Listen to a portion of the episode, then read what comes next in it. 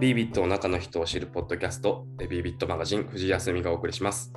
えー今日のゲストはですね、私は実はあの東アジア時代とか、まあ別にまだ東アジア時代なんですけど、えーからすごくあの仲良くさせてもらっている、えービービットの、えー法の番人ことマスター・オブ・セレモニー、えー戸村博次さんに来て,、来ていただきました。よろしくお願いします。はい、どうも、こんにちは。よろしくお願いいたします。ビビット、えっと、マネジメント本部の戸村と申します。よろしくお願いします。お願いします。ちょっとやっぱちょっとはい MC, MC 感出てきますね、急に。ちょっと最近 YouTube とかいろんなもの見すぎかもしれない。どんな YouTube 見るんですか？はい、どうも、みたいな。えどなんか好きな YouTuber いますか？好きな YouTuber ですか？まあ、いっぱいいますけど、あの、まあ、なんだ、お笑い芸人がやっぱり好きなので、ああ、はいはい。はいはいはい。あの、カジサックさんをはじめ、いろんな方を見てますね。うわそうだわ今日なんか戸村さんとはどうせ趣味の話になるだろうと思ってなんか音楽とかゲームとかスター・ウォーズの話とかあるなと思ったけど確かに俺東アジアにいた台湾にいた時代ひたすら戸村さんにお笑いの YouTube を教えてもらってたわ そうでしたね。そうでしたね。今日は何でしたっけ ?R1 の感想でしたっけ？あ、違う。本当に申し訳ないんですけど普通に仕事の話してもらおうと思ってああ、ますごめんなさい。はいしょうがない。しょうがないですね。簡単にじゃあ戸村さん自己紹介してもらってもいいですか？はい。えっ、と、そうですね。私はですね、えっ、と、ビビットにジョインしたのは2013年でして、うん13年の3月ぐらいかな、にジョインしました。えっ、と、その中途入社で入ったんですけど、えっ、と、ビビット入る前は、えっ、と、新卒で、あの、とある某大手メーカーのしで人事の仕事をしておりました。で、あの、人事を仕事をして、まあ、一旦辞めて、で、あの、ロースクールの方に通って、で、まあ、いろいろ、いろいろあって、卒業した後に紆余曲折を経て、あの、ビビットにお世話になることになりましたと。で一応そのビビット入った時は、そのフォームをやってくださいということで2013年に入ったんですけど、えっ、とまあ、いろいろやっていく中で、まあ、あの、藤井さんもよく覚えてると思うんですけど、はいその2014年の1月から、えっ、と、台湾の方に行ってくれと。うんいうふうになりまして、まあ、別にあのビビットホームあんまやんなくていいからってとその時は言われました。それであの台湾に行ってですね、ちょうどあの本当藤井さんと同じタイミングですよね、移動の。そうだそう2014年の1月から、えー、と台湾に行でそこから、えー、と1年と、どのぐらいでしたっけ、えー、とその翌年の3月、えー、と旧正月明けに上海オフィスを立ち上げるんですけど、その時に私も、えー、とあのコンサあの室伏さんと一緒にですね、日本人はその2人で、あとシーザーとも1人と4人で、えー、と上海オフィスの立ち上げをやって、そこから私は数ヶ月、6月ぐらいまで行って、日本に帰ってきて、その後はまたあのマネジメント本部で、えー、とホームの仕事とかをやりつつ、こう謎にあの事業部好きになって、あの事業戦略補佐みたいなことを謎にやってた時期もございます。はい。なので、ちょっと何やってる人なんか非常に皆さん謎だと思うけど、今は謎にあの東京オフィスミーティングの司会とかやってますけども、あのメインは一応あのホームということで、あのまあ、か会社の中であの関わる人は結構限られてはくるんですが、えー、とクライアントさんとの、まあ、契約書のレビューだったり、交渉事だったりをやを一つ主にと、あと例えばあの会社のいろんな意思決定ですね、株主総会とか取締役会とか、まあ、いろんなその会社の中での意思決定だったり、会社運営みたいなのを、まあ、ホーム観点から、えーとまあ、支援しているというような形で、あのいろんな経営会議にもしれっと参加していたりみたいなことをしておりますっていうのが、まあ、全体的なお話ですかね。ありがとうございます。今の肩書きって何になるんですか？肩書き私もよくわかんないけど、あの一応なんか謎にホームリーダーって多分なってる。ああ、なるほど。まあでもやっぱりね、さっき冒頭言いましたけど、僕のイメージでは戸村さんはもう法の番人なので、だって、そうであれですすよね。うん、はい、なんでいや、東アジアにいた時も、だから、海外のとこも含めてそういうの見てましたよね。一応ね、他にやる人いなかったからね、当時。やべえな。そう。でも、あの、台湾、上海にいるときは、まあ、それはほとんどあんまりやってなくて、そっち、あの、EA 事業の、その、コンサルティングサービス以外はなんか全部やるみたいそな感じでしたね。そう。う。ね。うん。いや懐かしいですよね。懐かしいですね、本当に。そっか、じゃあもう本当1年も入って1年もせずに行った感じなんだ。いやーもうね、それはね、いろいろ言いたいこといっぱいあるんですけどね、それ言い始めると、本当、マジでここだけで話終わっちゃうんですけど、藤井さんってあれですよね、台湾に移動になりますよって結構早く言われてましたよね。多分ね、2、3、3ヶ月はあったかな、準備期間。そうそうそうそう、うん。私、マジで1ヶ月なかったですから、ね。1ヶ月ないってマジ意味わかんないからね。そう当時はその2013年の時にホームの機能はゼロだったんで、はい。あのこういうことやんなきゃ、ああいうことやんなきゃっていうその計画立てて、うん、で当時あのマネジメント本部を見てた当時いた社外取締役の中澤さんって方がいらっしゃっあてはいはい。その方とあ来年こういうことやっていきましょうみたいな話をしていてで私もともと人事出身だったのでその人事でもやらなきゃいけないこといっぱいあるねって言って、まあ、来年からよろしくねみたいな話をしてたその4日後ぐらいに あのまた中澤さんから「戸村戸村さん戸村さんちょっとラン行こうよ」ってでどうしたんですか?」ごめん年明けから台湾って突然言われて「え？みたいな「嘘でしょ?」みたいな感じになりその本当翌週から2週間ぐらい台湾行ってマンション探してみたいな。ね、言われてから日本に滞在したの1週間ぐらいしかなかったみたい大変だよ。あれですよねあの室伏さんと同じあのマンション。そうそうそう、あのマンション、た多分業者が一緒だったんだと思うんだけど、はいはいはい。あの探してて、結局決めマンション、このマンションに決めたっつって、室伏さんに見せたら、うちのマンションなんだけどって言われて、同じマンション。選択肢がそもそもね、あんまりなかったからね。そうそうまあ、いいマンションでしたけどね。あの、なんていうんですか、ホームとして入ったり、まあ、今でさえ、その、なんていうんですかね、えっと、まあ、だんだんだんだん、そういううバックオフィス系の配備が、当時は本当あんまり何もなくて、その当時入られた中澤さんが、なんか高校生みたいだから、ちゃんと大人になろうみたいなことを言あ、ってましたね。でね。で、それで多分、ホームとして自分も入ったし、頑張るぞって思ってる中、急に東アジア行けって言われて、それでもこう、まあ、拒否権がないっていうことがあったのかどうかわかんないけど、うんえっとそれでもまあ行ってみるかとか、なんかこう、もし、なんかこう、プラスに捉えた部分ってあったんですか？プラスに捉えた部分っていうとですなさそうだ。よ。いや、もともとその性格的にあんまりそのなんか来るもの拒まずというか、うんうん。あの自分になんかこう、なんか特に秀でてるものを自分の中でこう自信になるものって実はあんまなくて、ほどちらかというとそのコンプレックスの塊というか、卑屈な人間なタイプなので、あんまりそんな感じしないけど。求められてるところにとりあえずなんかこう、あの言われたことをとりあえずやってたらいいつかなんかこう価値になるかなみたいあな考え方にけ当時はあったかなっていう気はしますね。あなるほど。僕からするとあれですけどね、一緒に行った戸村さんは英語ペラペラで、俺はマジ英語ポンコツすぎて、あの入ったばっかりのコンサルに、あの藤井ってやつ何言ってるか全然わかんねえんだよっつって、めっちゃ裏口たた 裏裏口って、陰口叩かれたりとか、やってましたね。みんな中国語習う中、あ藤井は中国語勉強してる場合じゃねえだろって、そうそうそう。英語勉強させられてた。つらっと思って、中国語はお前はもうやんなくていいとか言われて、え それ俺の意思じゃないのとか思いながら。言ってた言ってた。それにね、戸村さんだってがドラムもできるし、ねあとあの意外と共通点が多い。そうね、私とは共通点が多い。あとは、あれですよね、確かその前職でも海外勤務してましたよね。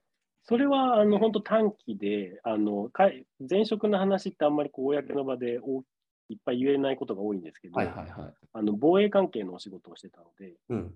そのお客さんが国相手で、はいはいであのとある製品の試験をアメリカ、日本国内でやっぱできないので、うん。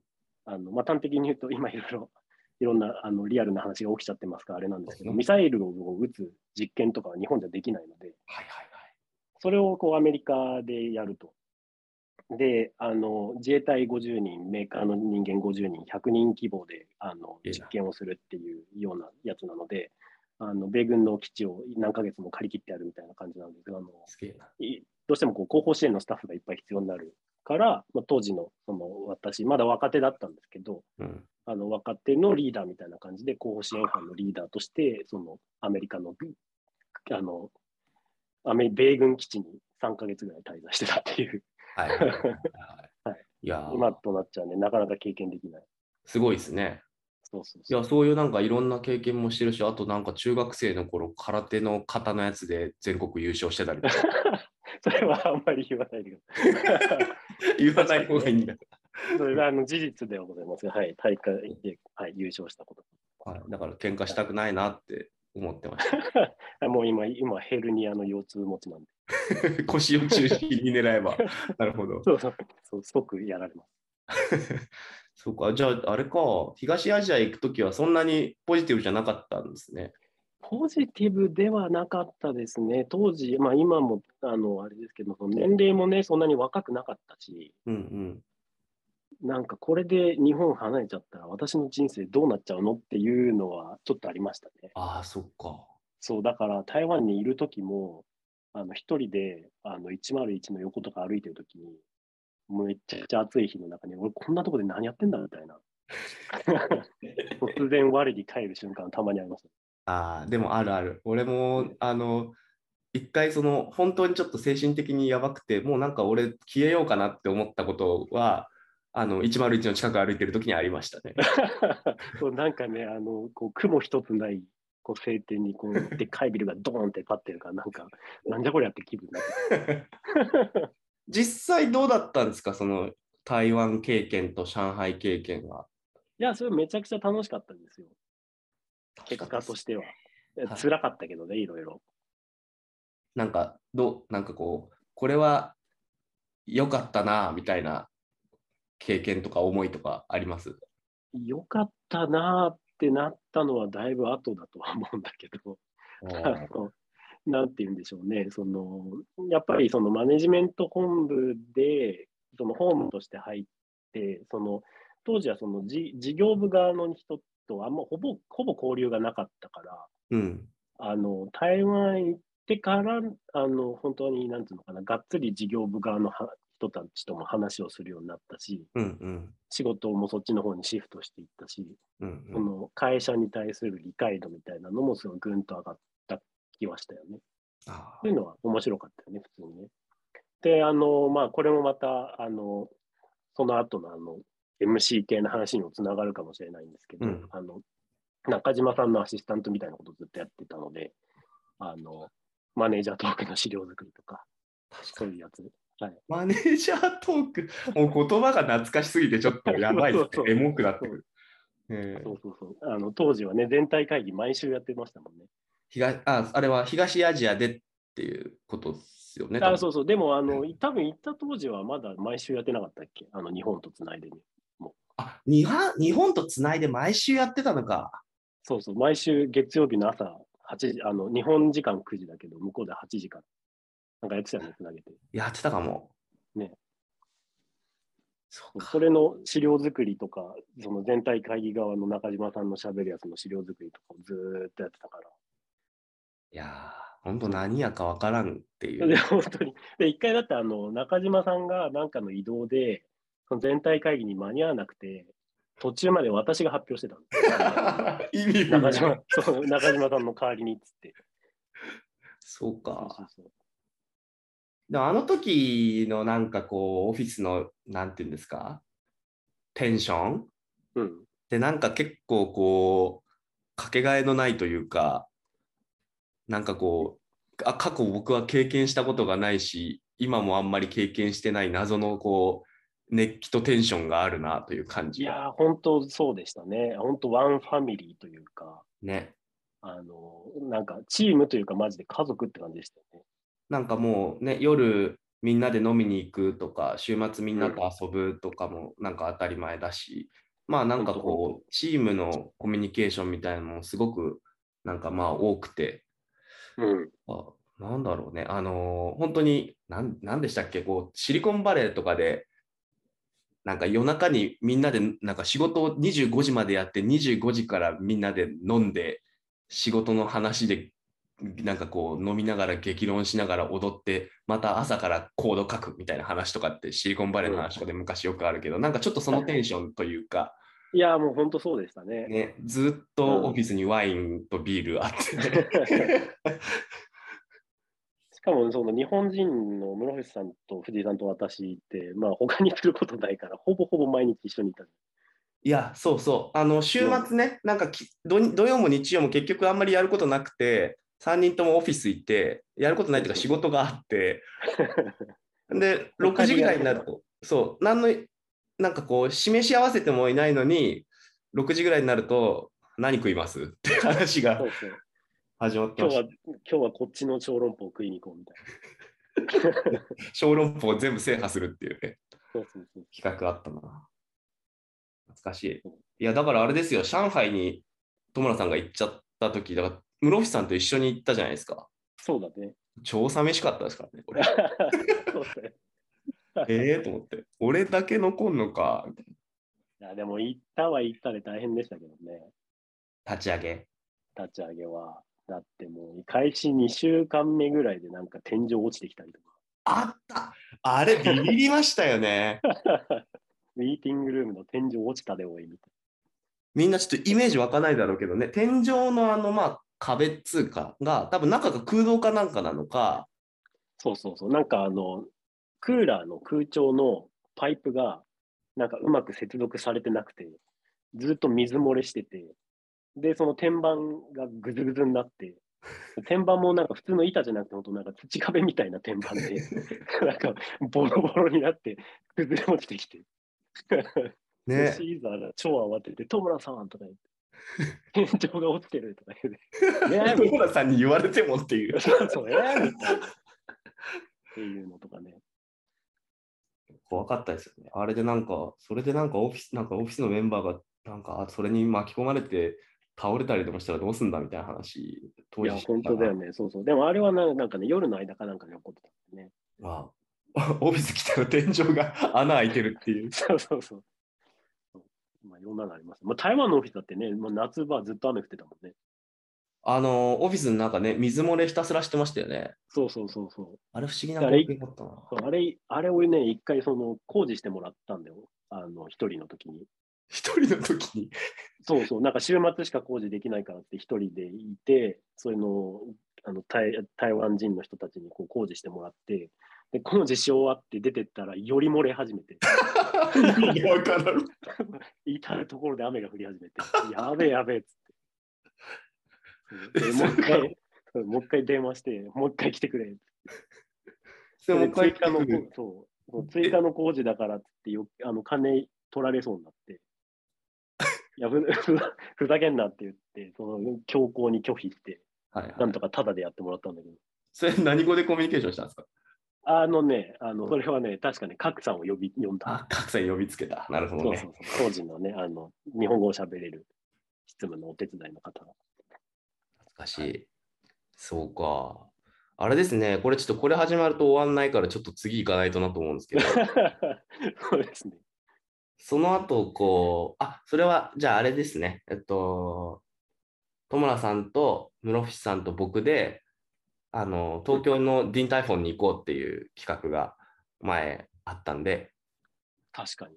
はい、それをやりましょうね。で、それでちょっと思い出話に花を咲かせましょう。。ねそうですね。だからそういった意味では、その EA 時代で言ってね、室伏さんもめちゃくちゃコンテンツありますかいや、ほんとそう、ほんとそう。で、あの人のコンテンツ結構やばいからね。ら。やばい、死ん 死にかけてるな。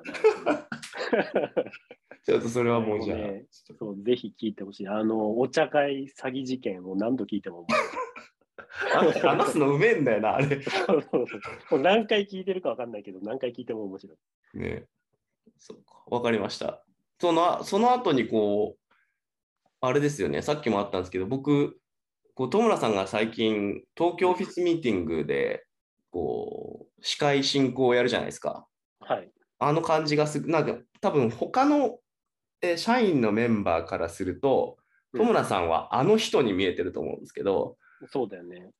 あのあそこに至るまでの道っていうのはあるんですか？なんであれ、ああなったのかみたいな。いや、マジで分かんないんだよね。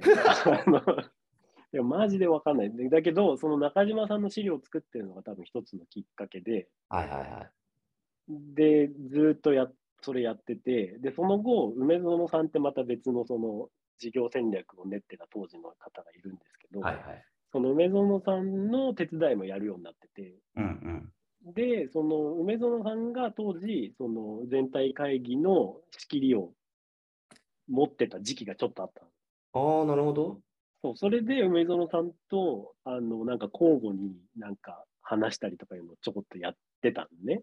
ああ。で、その当時は、本当は、当時は、その、毎週だか毎月だか、そのスピーカーを誰かに設定して、誰かに話してもらってみたいにやってたんだけど、うん。なんか途中でめんどくさくなり始めて、その梅園さんか私でも自分たちで喋った方がよくねえかみたいな感じになって、はいはい。そうそういう感じの流れになってたんだよね。なるほど。それで、そこから。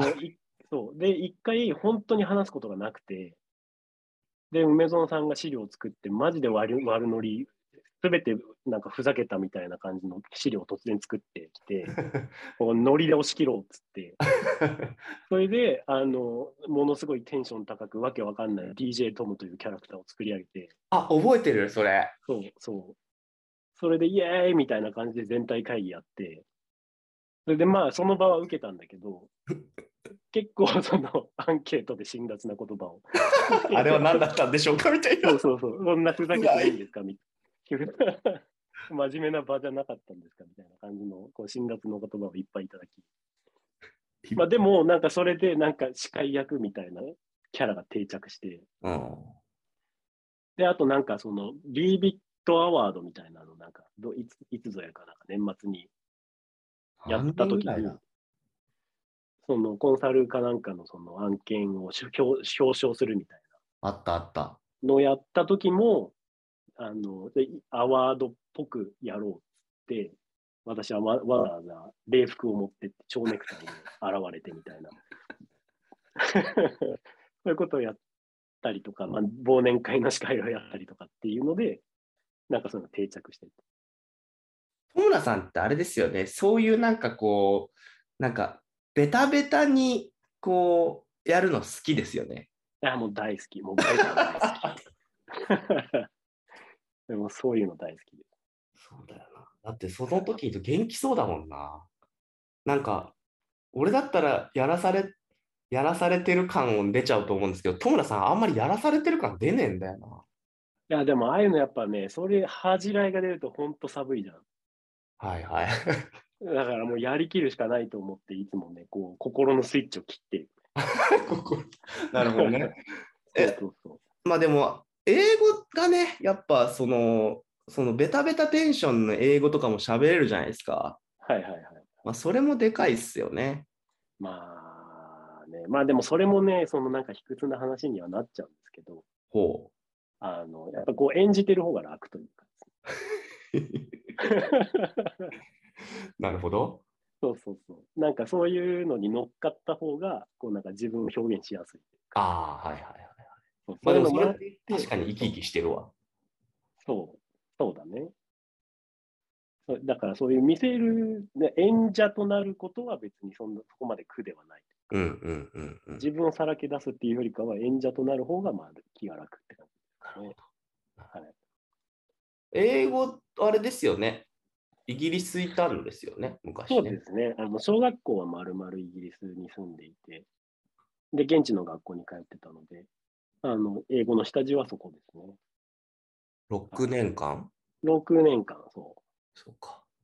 まあだから多分聞いてる人はね、バチバチのイギリス英語で喋る田村さんのイメージがあると思うけど、う。うん。そこがやっぱ大きいですよね。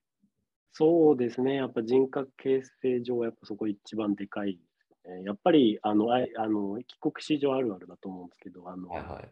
アイデンティティクライシスというか、そういうのはなんか、帰国子女並みにやっぱり通り抜けてきてはいるので、うんうんうんうん。なんか、うん、自分の、なんていうのかな、その、ホームはどこなんだろうみたいなのは、やっぱずっとありますよね。ああ、そうなんだ。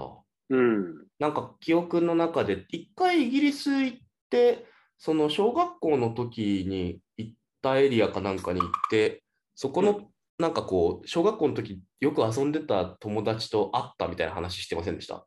ああ、それもうん一回したことある、行ったしかしたことある。ね。あとね、それびっくり、もっとびっくりだったのはね、上海に行った時に、その当時、イギリスの小学校の時の同級生で一番仲良かったアレクシスっておやつが、上海にいたんだよ。あ、それかもしんない。はいはいはい。そう、上海に、その、上海に行く前の年のクリスマスにクリスマスカードがうちの親に、そのアレクシスのお母さんから来てて、うん。それでうちの親が私に、アレクシスが今中国にいるらしいわよって連絡してきた。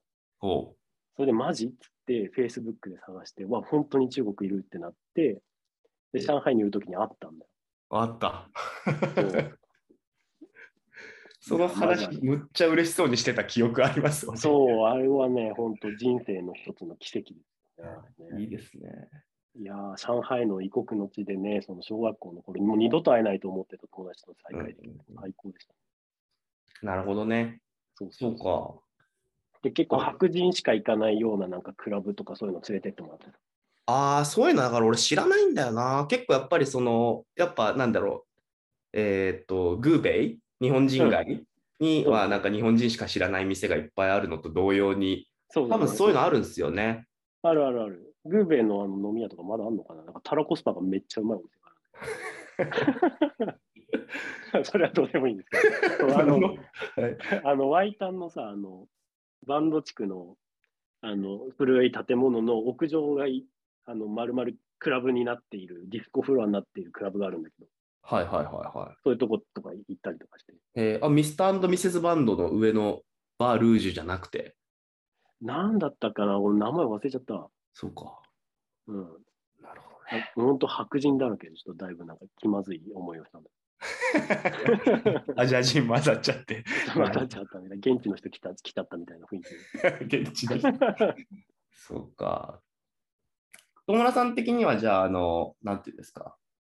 まあ、なんていうのかな。仕事のメインであるっていう感じじゃないかもしれないですけど、あの、ああいうところで喋る、全体会議の中で喋ったりとか、パーティーがあるときに司会をやるとかっていうのは、比較的、なんていうんですか、ウェルカムにやってる感じなんですか？結果としてはそうですね。もともと私めちゃくちゃ人見知りなんですびっくりしましたもん、だから、あの DJ トムの時。あ、そうそうそうそう。で、あの、そう。で、あの、人前で喋るとかも本当は全然ダメだったんですけど、あの、もこれ、これディズニーランドでバイトしてたことがあって。え？で、え？え？って言われても。どこでって言いました？ディズニーランド。あ、そうだそうだそうだ。うんディディズニーのキャストで元。で、あの、当時やってた夜のパレードのそのゲストコントロールってお仕事してたんですけど、でと当時はなんかあの始まる前に座って待ってるお客、ゲストの前で挨拶するんですよね。はいはいはい。それではここでお待ちの皆様みたいな、もう間もなくパレードやってまいりますみたいな感じの挨拶をやる。はいはいはいそれが高校生の時で、それでめちゃくちゃ鍛えられた。謎。あ、すなるほどね。そうそうそう。多分その、そのまま幼少期、バイトとかせずに過ごして、そのまま社会人になってたら、多分人前で喋るとかできてなかっああ、た。うん、ディズニーのおかげだ。ディズニーの、マジでディズニーのおかげ。だって地声で何千人っていう人の前で喋んなきゃいけないか確かに。なんでそんな修行、なんでそんななんかこう、苦手なことに挑戦したんですか？ら。いや挑戦したく、したかったわけじゃないんだよね。あの、バイトがしたくて、はい。でも、その家結構厳しかったから、はい。あの、ディズニーだったらバイト許されるかなと思って。ああ、コンビニバイトとかだったらなんかこう、そんな。とか言われるけど、ディズニーだったらもう、おじゃあなんかや、いい経験だみたいな感じになるっていう。そう。それで高校生ができるバイトがそこしかなかった。はあ。で、全員が喋るわけじゃないんだよ。うん。だけど、たまたまめ激込みの日にもう人が手が足りんって言って、戸村君もしやってみたいな感じになっちゃった。あとある日突然。なるほどね。それでもう声枯らして、こう声張り上げて初めてそういう人前で何かやって。で、やっぱ結構気持ちよかったわけです。ああ、なるほどね。そうそうそう。それだと音楽だよね、やっぱね。その舞台に立ってスポットライト浴びるた時の快感みたいな。うんうんうんうんうん。それもその後に来るんだけど、そのディズニーバイトの後に、その音楽始めて初めての舞台が来るんだけど、その時にもこう快人前に立つ快感みたいなのを感じて、なるほど。多分そっからだろうね。なるほど。そうそう